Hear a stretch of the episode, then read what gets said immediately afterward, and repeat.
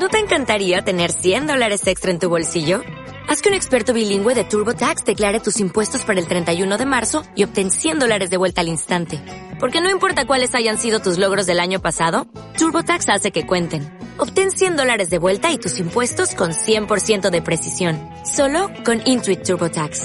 Debes declarar para el 31 de marzo. Crédito solo aplicable al costo de la presentación federal con TurboTax Full Service. Oferta sujeta a cambios o cancelación en cualquier momento. La red marciana presenta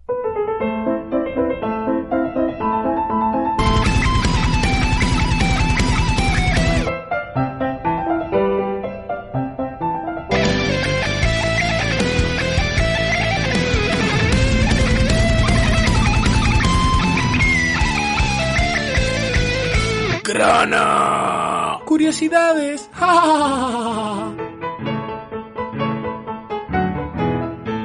bienvenidos a un crono curiosidades más, este formato corto donde yo, Chevy Panda, me reúno con Juan Pablo de Fer para comentar algunas situaciones que nos parecen curiosas que hemos encontrado, que normalmente juegan con la idea de dos situaciones que normalmente no pensarías que podrían estar en el mismo momento histórico y sin embargo lo están. Yo, yo, yo. Pues exactamente, yo tengo... La primera ya es muy explosiva, pero no me quiero adelantar.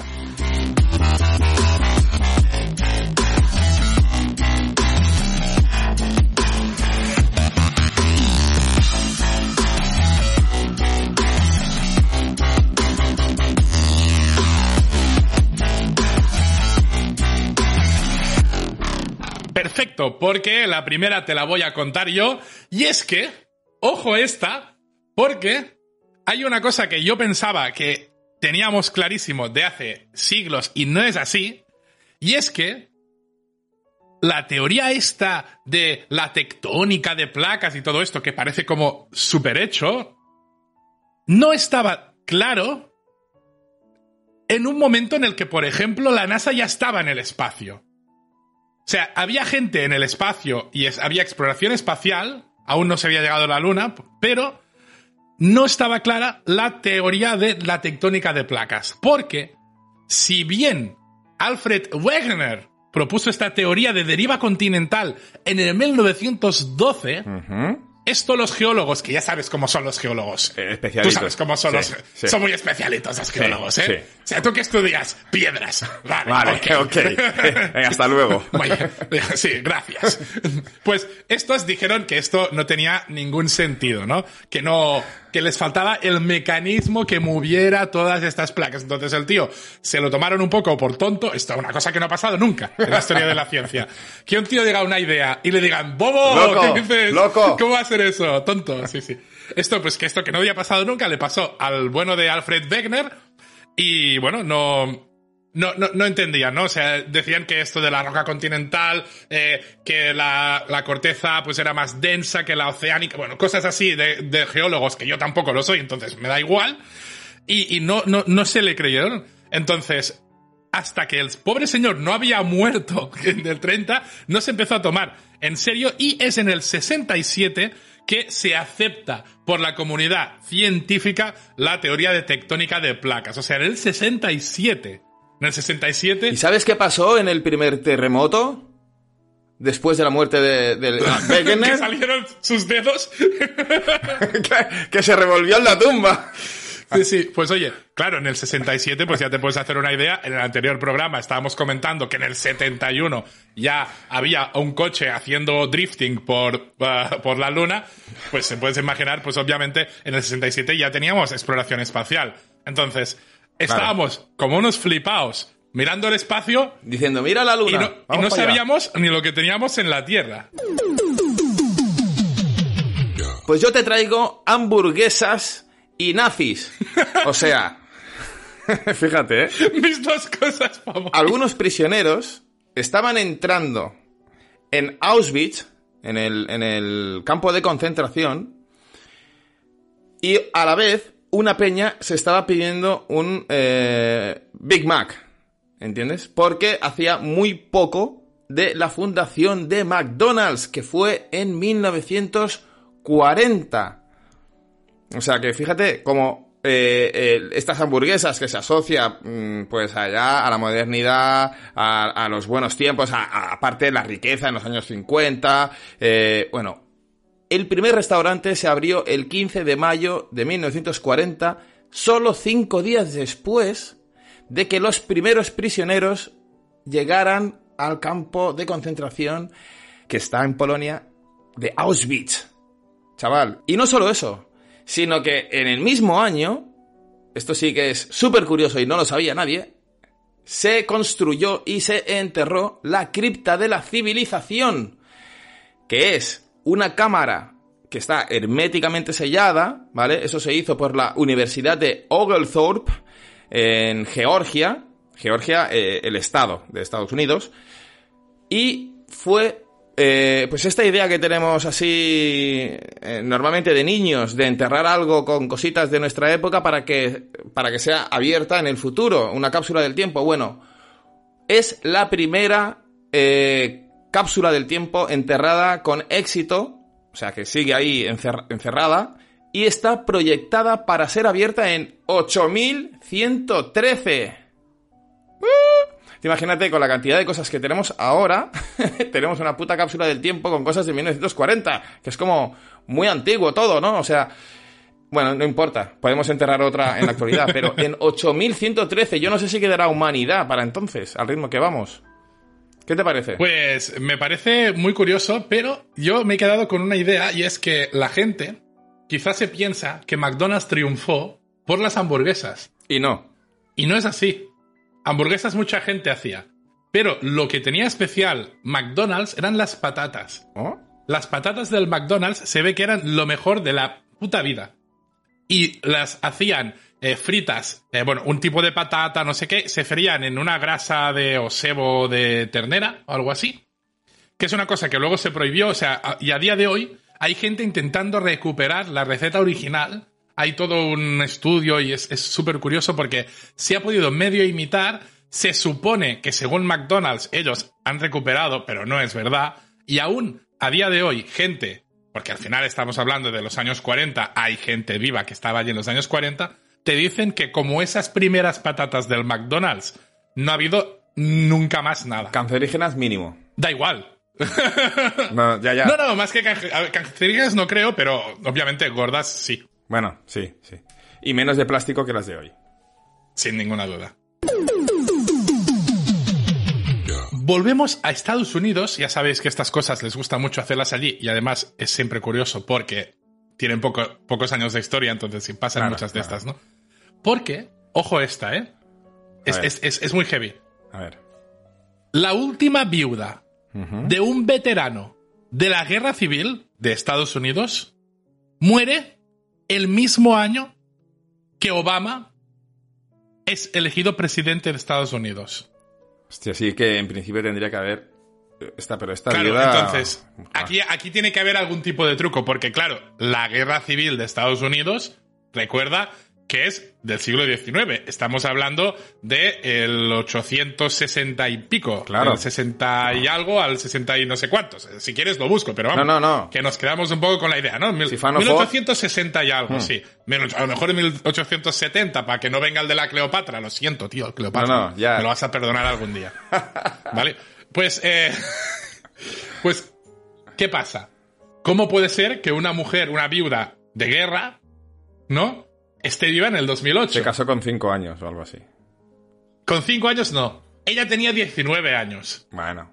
Pero, pero, el señor, cuando se casaron, tenía 86. Hostia, este es el de, el, de, Claro. el de los nietos que.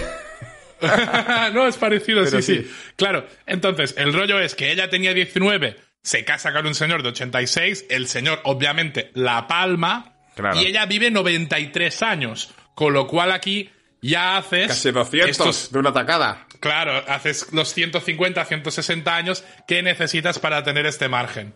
Brutal. Oye, curioso, ¿no? O sea, una mujer que, eh, eh, o sea, por poco no podía hablar con Barack Obama y decirle, mi marido Estuvo. combatió en contra de la...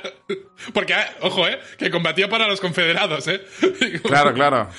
Mi, marido... Y tú no estarías de presidente si mi marido hubiera ganado la guerra. Si mi marido no hubiera tenido un mal día aquella tarde, tú no estabas aquí, chaval. Bueno, menos no palmó.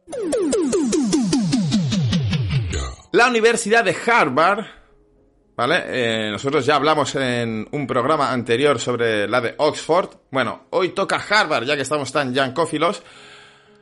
No ofreció clases de cálculo durante sus primeros años. Porque no se había inventado. Imagínate, o sea, las universidades más antiguas que el propio conocimiento. Tú ibas a Harvard y decías, oye, 8 por 13, no sé, da igual, pasa, para adentro, no importa. el cálculo moderno, que fue desarrollado en Europa en el 17, en el siglo XVII, por Isaac Newton, básicamente, y Leibniz, independientemente el uno del otro, pero mm, a la vez en el tiempo, en, en aquellos años, tío, en Europa solo había genios prácticamente.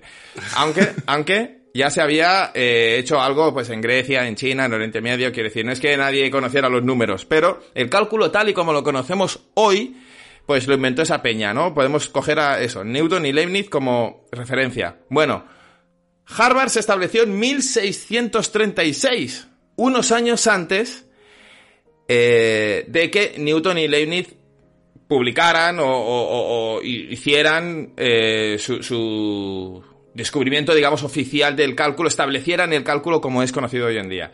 Así que, eh, ya sabéis, una de las universidades más importantes, ¿no? No la otra que estaba antes de los aztecas, sino esta, eh, poquito después de los aztecas, o por ahí, por ahí, no enseñaban cálculo porque ni siquiera sabían qué era el cálculo. Tal y como lo tenemos hoy en día metidos en la mente, ¿eh? Que no sé si es 8 por 13, pero bueno, debe ser por ahí. Ser ese tipo de cálculo, ¿no? O, o es algebraico más jodido, ¿no? Debe ser. Ah, No, no lo estás preguntando a la mejor persona ¿eh? Para hablar de cosas de cálculo. O sea, yo he estudiado siempre evitando todo lo que eran cosas de matemáticas y aún así no pude evitar la estadística. Pero bueno, No, debe ser- Me, me gusta. Eh, raíz cuadrada de menos uno y esas cosas así súper jodidas que me parece que eso Nah, a ver, o no existe que ya o había así. cosas y, y había elementos de cálculo ¿eh? en, en- en la historia y en distintas sí. civilizaciones, pero el tema es el que está ahora pues establecido. Está bien, está bien, es curioso. Harvard, ¿eh? Harvard, en fin. van- luego van de, de- de buena- de buena universidad. Hay un pique, hay un pique, ¿no? Harvard, Oxford, máximo poder, ¿no? Ahí. No, ¿Cómo que no? no, no, son distintos continentes. No, es que Harvard contra Yale puede ser contra y Yale, Oxford vale. contra Cambridge. Vale, vale, puede ser, puede ser. Es que sea entre universidades De hecho, estadounidenses ah, y no tengan nada que ver con Oxford. no, sí, sí. De hecho, Harvard está en Cambridge. La ciudad, la ciudad donde está Harvard Pero es yankee, se ¿no? llama. Sí, Ah, vale, en. Cambridge, Mas- Massachusetts. Ah, Massachusetts, vale. Ah, Me has asustado, digo. Sí, sí, sí. Bueno, este Cambridge está muy bien. Bueno, Tiene de todo. Yo he estado y. está a tope. me gusta más el, el inglés que se habla en Cambridge, de Inglaterra. El éxtasis. Extra, no. Este éxtasis, correcto. Este, este. se inventa el mismo año que se hunde el Titanic. Uh. Y ahora es, esta sí que no hay tanta duda, ¿no? Porque no es en plan, hostia, ¿se hundiría el Titanic más tarde de lo que tenía entendido? No. Titanic, Titanic, has visto la peli, Kate Winslet, eh, Leonardo DiCaprio, Sí, sí. esto está bien, esto lo tenemos controlado. Pero, ¿qué pasa? Que el, el Titanic, por cierto, se hunde en 1912, para si alguien está aquí dudando del tema. Pues el rollo es que la farmacéutica Merck, que estaban buscando alguna, bueno, pues un, un fármaco, ¿no? Para, para frenar el, el sangrado normal. Y allí el químico Anton Kolisch sintetizó MDMA por primera vez, intentando, pues, lo típico que hacen las farmacéuticas, ¿no? Evitar una patente, hacer, hacer la suya, ya sabes, los trucos estos míticos de lo hago así, lo hago así, así puede ser el mío, no el del otro. Entonces, eh, el- ellos estaban en contra de Bayer, y en ese momento no le hacen más caso, a los de Merck no les sirve para lo que pretendían, así que no le hacen mucho, no, no, no, no se desarrolla para tal, pero en el 75 ya sí que eh, se dan cuenta que, ojo, esto tiene efectos psicoactivos y a ver si se puede usar para otra cosa. Es decir, el MDMA estaba sintetizado desde 1912, que existía, pero no se empieza a usar hasta bastante más tarde. Aquí está un poco el truco, ¿no? De estos, bueno, o sea, la psicodelia, los yuppies y los, eh, todos estos. No, yuppies no, los hippies. Y, y yuppies también. Todos. Bueno, sí, la verdad. Los hippies es un poco anterior, incluso. Vale, vale.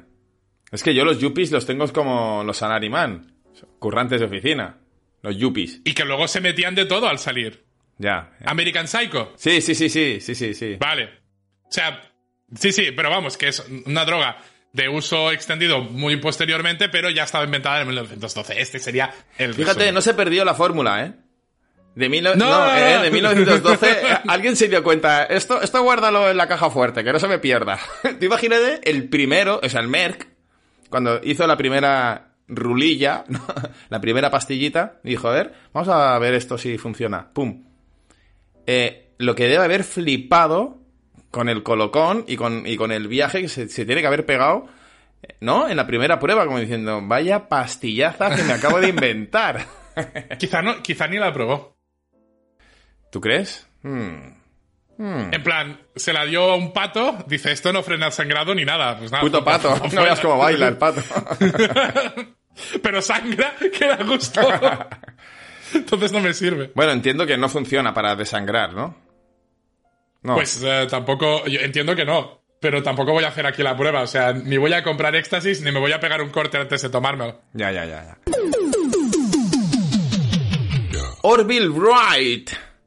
El conocidísimo por todos, Orville Wright, es uno de los hermanos Wright que inventaron o se les atribuye la invención de los aviones. Vale, pues Orville era el guapo de los dos. Estaba todavía vivo cuando lanzaron las bombas atómicas sobre Hiroshima y Nagasaki en la Segunda Guerra Mundial en 1945. Entonces, aquí es como un poco, imagínate, los primeros aviones que no eran de papel, pero casi, fueron inventados eh, pues alrededor de 1903, creo que es el primer eh, vuelo documentado, eh, los primeros aviones, ¿no? 1900, bueno, 45 años después ya los aviones llevaban bombas atómicas encima, ya había guerras eh, con, bueno, planeadores, no sé qué, se había desarrollado mucho la tecnología de estas máquinas. Pues imaginaos el careto del señor Orville Wright cuando su invento estaba siendo utilizado para ese nivel de destrucción tan masivo. De hecho, eh, Orville Wright, que murió en el 48, expresó su desazón y su tristeza en una entrevista que le hicieron y dijo, así un poquito a modo Rajoy, porque no sé si es que ha fallado mucho el becario traductor o, o él ya chocheaba, pero hay alguna frase así medio sin sentido. El tío dijo, aquí voy a ponerme un efecto de voz antigua, de radio antigua. Nos atrevimos a tener la esperanza de haber inventado algo que traería la paz duradera a la Tierra, pero estábamos equivocados. Paréntesis, no sé por qué los aviones iban a traer la paz a la Tierra, pero bueno, eso es un poco una flipada de los hermanos Wright. Bueno, no, no me arrepiento de mi participación en la invención del avión, aunque nadie podría deplorar más la destrucción que ha causado. Me siento por el avión casi igual que por el fuego. ¿What? ¿Qué quiere decir esto? Aquí se le fue la cabeza. De hecho, él mismo se da cuenta y continúa. Es decir, lamento todo el daño terrible causado por el fuego, pero creo que es bueno para la raza humana que alguien descubriera cómo iniciar incendios. Y hemos aprendido a encender miles de usos importantes. Y aquí hace un guiño con el ojo derecho a los Rajoy porque acaba de decir algo que es un poco... ¿Qué digo a qué toma? Pero, ¿qué te parece? Esto, esto de que la gente que inventa cosas que son en realidad maravillosas y que eh, viven tanto tiempo que terminan por ver un evidente mal uso de su propio invento, están como ¿no? Eh, con- contradictorios, no. Están con un sentimiento de pesadumbre, ¿no? De, de, de, joder, no sé si lo que he hecho es bueno o no. En fin. Pobre hombre, es un poco Albert Einstein. Aunque cuando Albert Einstein descubrió eh, la energía atómica, creo que él mismo sugirió que se podían hacer cosas importantes, aunque luego se manifestara como muy pacifista. Pero existe una carta por ahí. Existe una carta por ahí en la que, oye, esto si se pone así ya está, la lías parda. Hostia, a mí me hace gracia lo de. Hemos tardado, pues no sé cuántos años en inventar algo que vuele. Bueno, no, porque el globo estaba antes, ¿no? Pero en plan. Hmm. eh, un- y hemos tardado 10 días en atarle una bomba, ¿sabes? Claro. Es como. En usarlo para tirar bombas. Bueno, Sí, sí, sí. Es... Pero bueno, tampoco, tampoco es para sorprender a nadie, ¿eh? O sea, digamos, se veía venir. Se, inven- Eh, se sí. sí, se, se inventó la metralleta antes que la máquina de escribir. Ya, con eso. No, no, y que si mañana viene un tío y inventa un portal de estos de teletransporte, sabes que lo primero que vamos a hacer es meter una bomba dentro y hacerlo explotar. Sí, y a ver a quién matamos. Claro, es así. El imperio otomano pudo celebrar una victoria de los Chicago Cubs.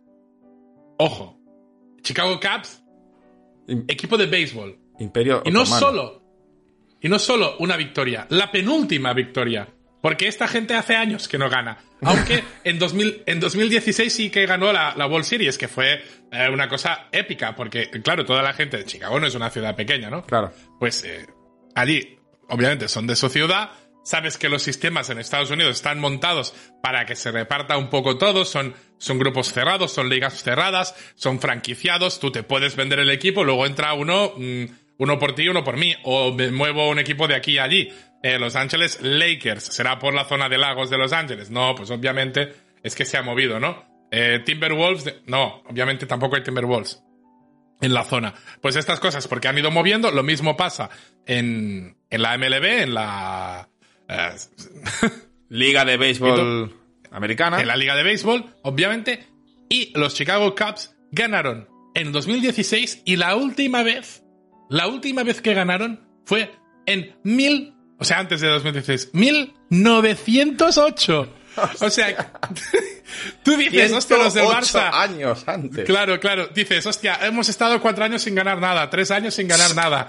O, Los Chicago se Cubs dicen, ahora- sujétame el cubata. Claro, claro. Aquí la peña dices, en plan, he visto memes, ¿no? Riéndose del Madrid, que no ha ganado nada, ¿no? Y, y dices, el, un año, un año no ha ganado nada, el año pasado ganó, hace cuatro ha ganado 25 Champions. Pues no, los Chicago Cubs de 2016 a 1908. Claro, 1908 es previo a la Primera Guerra Mundial.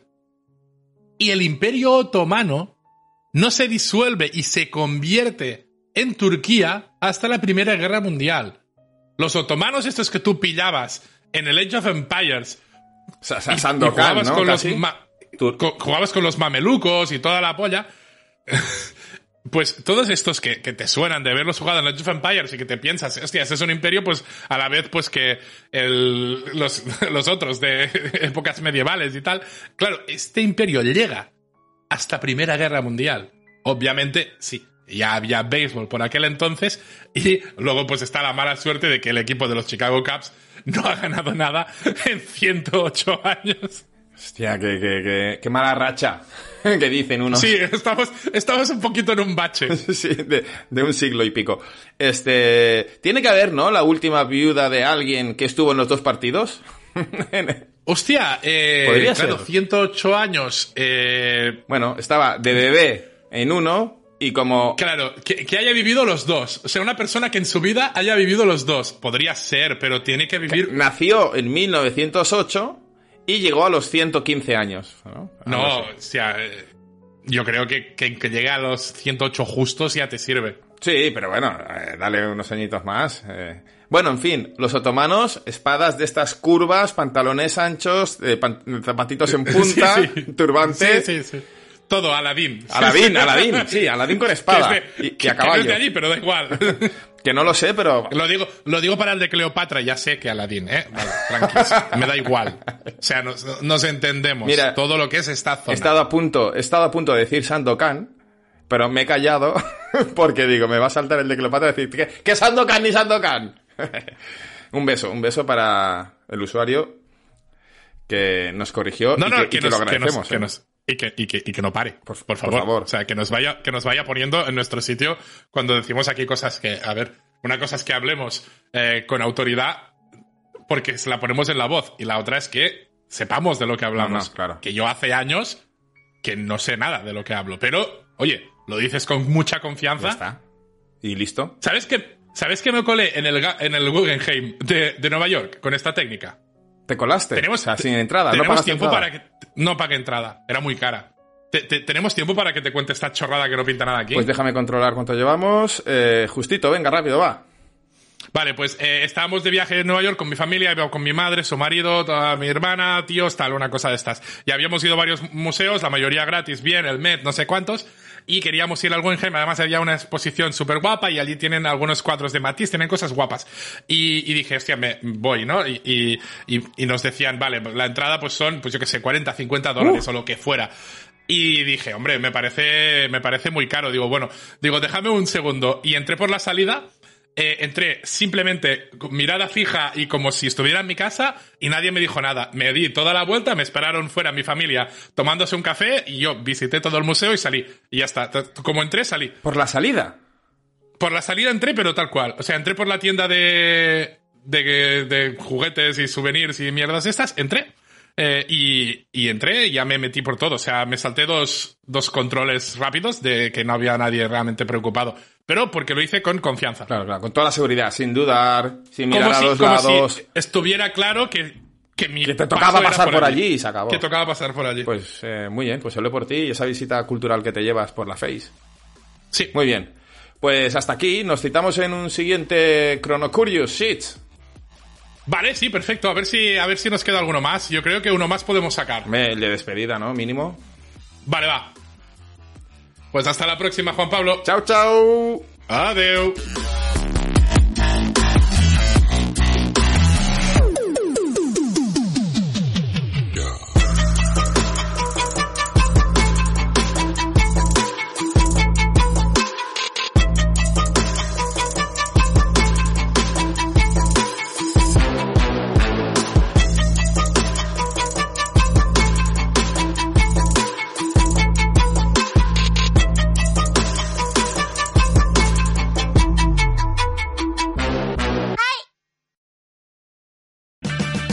O'Reilly Auto Parts puede ayudarte a encontrar un taller mecánico cerca de ti. Para más información, llama a tu tienda O'Reilly Auto Parts o visita oreillyauto.com.